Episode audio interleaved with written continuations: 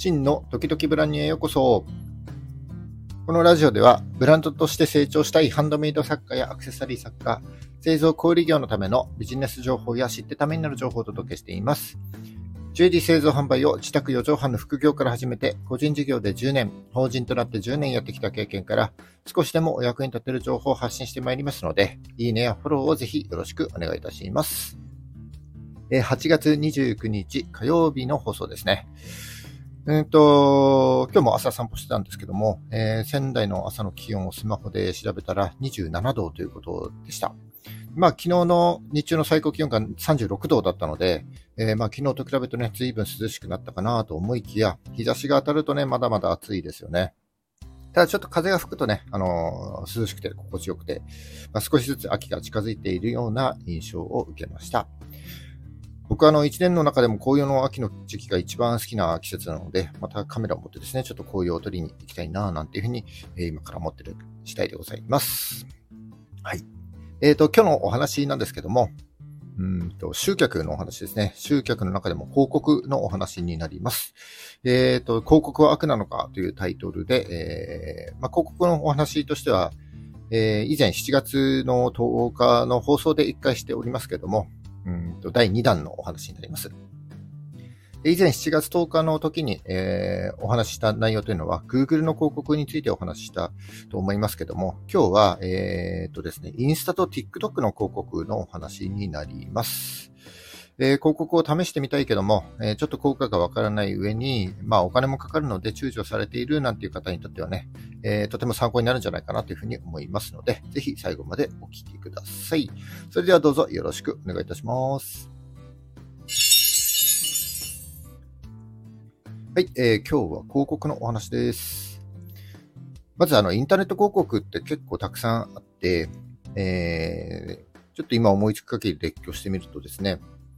えー、検索連動型、これリスティング型の広告ですね。それからブログや記事などに表示される、えー、ディスプレイ広告、バナー広告みたいなものですね。と、このディスプレイ広告とは違って、えー、記事の中で紹介する、え、記事として紹介するような記事広告、え、それから YouTube をはじめとした動画内で表示される動画広告、えー、ブロガーやインフルエンサーなどに、えー、記事や投稿を流してもらって、成果が出たら報酬を支払うアフィリエイト広告、それから LINE を活用した LINE の広告、えー、メールに差し込むメール広告、そして SNS 広告ですね。全部今、え、ー、と、挙げたので8個ですね。えー、8つありますけども、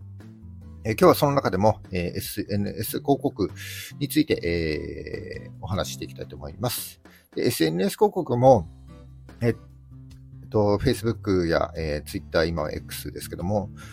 えっ、と、いろいろあります。で、その中でも今日はインスタと TikTok の広告について、ちょっとね、実践してみましたので、その実践の結果をもとに感じたことを少しお話していければなというふうに思っております。えっ、と、まずですね、なぜ広告を出そうかなというふうに思ったその背景について少しお話ししたいと思うんですけども、えっ、と、きっかけはね、TikTok なんですよね。で、ちょっと具体的な商品名、商品内容を伏せるんですけども、明らかに男性向けの商品の動画を TikTok で投稿してたんです。でも、見てるのはなぜかね、7割くらい女性だったんですよね。で、それでちょっと仮説を立てまして、えー、TikTok の AI は、えー、キャプションとかハッシュタグとか、あとサムネイルの画像だけじゃなくてですね、えー、動画の様子をある程度こう解析して、その動画にね、興味ありそうなユーザーに対してこうおすすめとして、えー、拡散している。で、えー、その拡散もですね、過去の統計から、まあ、僕が投稿した TikTok の動画は特に女性におすすめの動画だという風な感じで、まあ、ランダムに女性だけにこう配信してるんじゃないかなという、えー、仮説を立てました。で、その結果が7割くらいが女性だというふうになるんだなというふうに思います。だから同じような動画をですね、そのまま投稿し続けても結果は何も変わらないんですよね。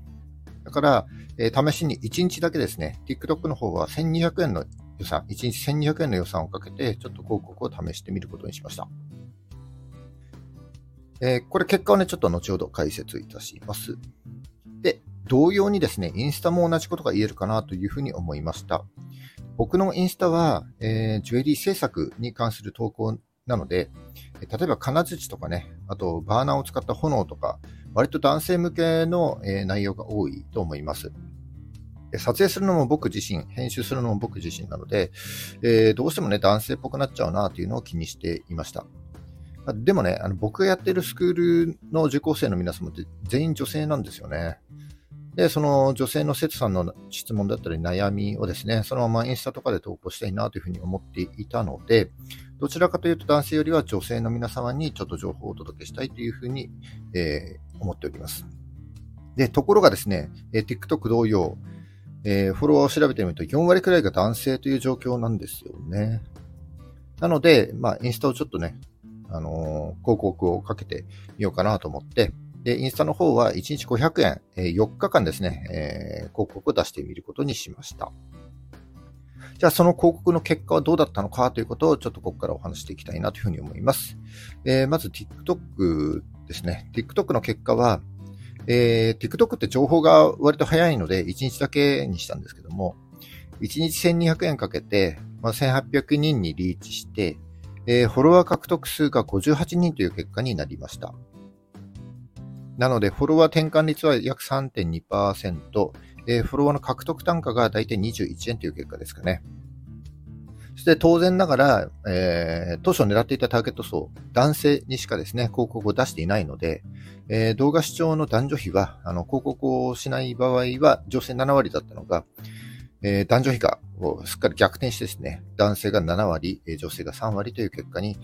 まあ、なったという感じになります。で、TikTok は、えっ、ー、とですね、フォロワーが1000人以上いないと外部リンクが貼れないので、一旦ですね、こう、インスタに遷移してもらってから、で、そこから商品を購入してもらうというような流れにしております。で、TikTok からこうインスタへ流入した正確な数字というのはちょっと測れないんですけども、インスタから商品の販売ページに、えー、遷移したっていうの数字は、えー、しっかりとあの確認ができますので、そこであ効果が出ているという流入の結果がですね、えー、確認できたことになります。だから、えー、TikTok の広告からは、フォロワーが増えただけじゃなくて、まあ、ちゃんと売り上げとしても結果が出たということになります。で、今ですね、その TikTok のフォロワーというのが500人くらいなので、まあ、1000人くらいになったら、外部リンクを貼ってですね、再度、この TikTok の広告をちょっとね、試してみたいなというふうに思っております。え次にインスタですけども、インスタの方は1日500円の4日間ですね、ちょっと広告を出してみました。で、結果はですね、えっ、ー、と、4036人にリーチ。えー、で、フォロワー獲得数が84人ということなので、えー、フォロワー転換率は約2.1%。えー、獲得単価が大体24円という結果ですかね、になりました。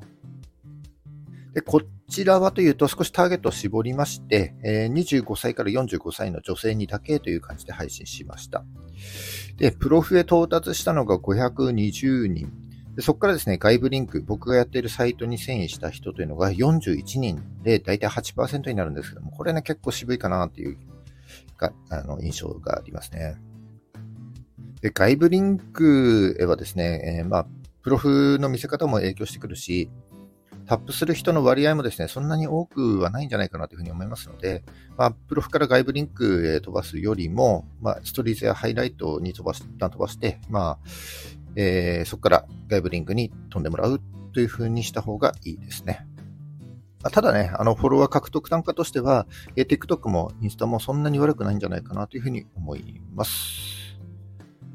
はい。えー、っとですね、ここからは広告を出すメリット、それからデメリットをね、少しお話したいと思います。えー、まず、広告を出すメリットとしては、えー、狙ったターゲット層にちゃんとこうアプローチしていけるということが大きいですよね。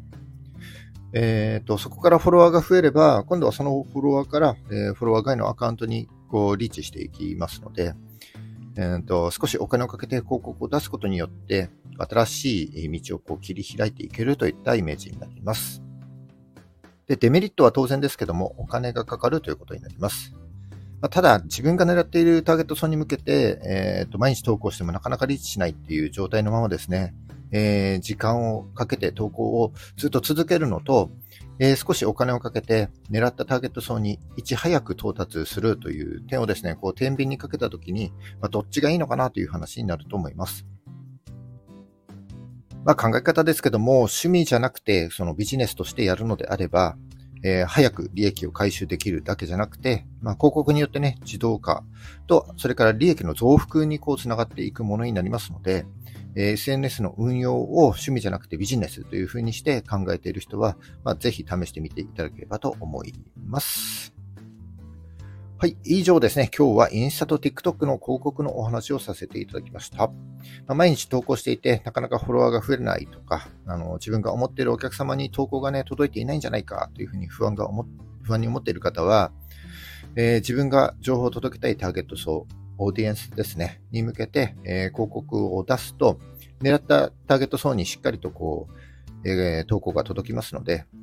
この広告を選択するというのも選択肢の一つかなというふうに思います。えー、1日500円から、えー、4日くらいでもいいから試してみると思わぬ効果があるかもしれませんね。今日は、えー、広告を試してみたいけども、ちょっと効果がわからない上にお金もかかるので躊躇しているといった方に向けて、えー、広告のお話をさせていただきました。えー、今日は以上になります。この放送が、え少しでも役に立ったためになったと思った方は、いいねをお願いします。え聞いたよと印で、いいねボタンをポチッと押して残して書いていただけると非常に嬉しいです。え今後も頑張って配信しまいりますので、よかったらフォローをぜひよろしくお願いします。はい、8月残り3日ですね。今日も頑張っていきましょう。バイバイ。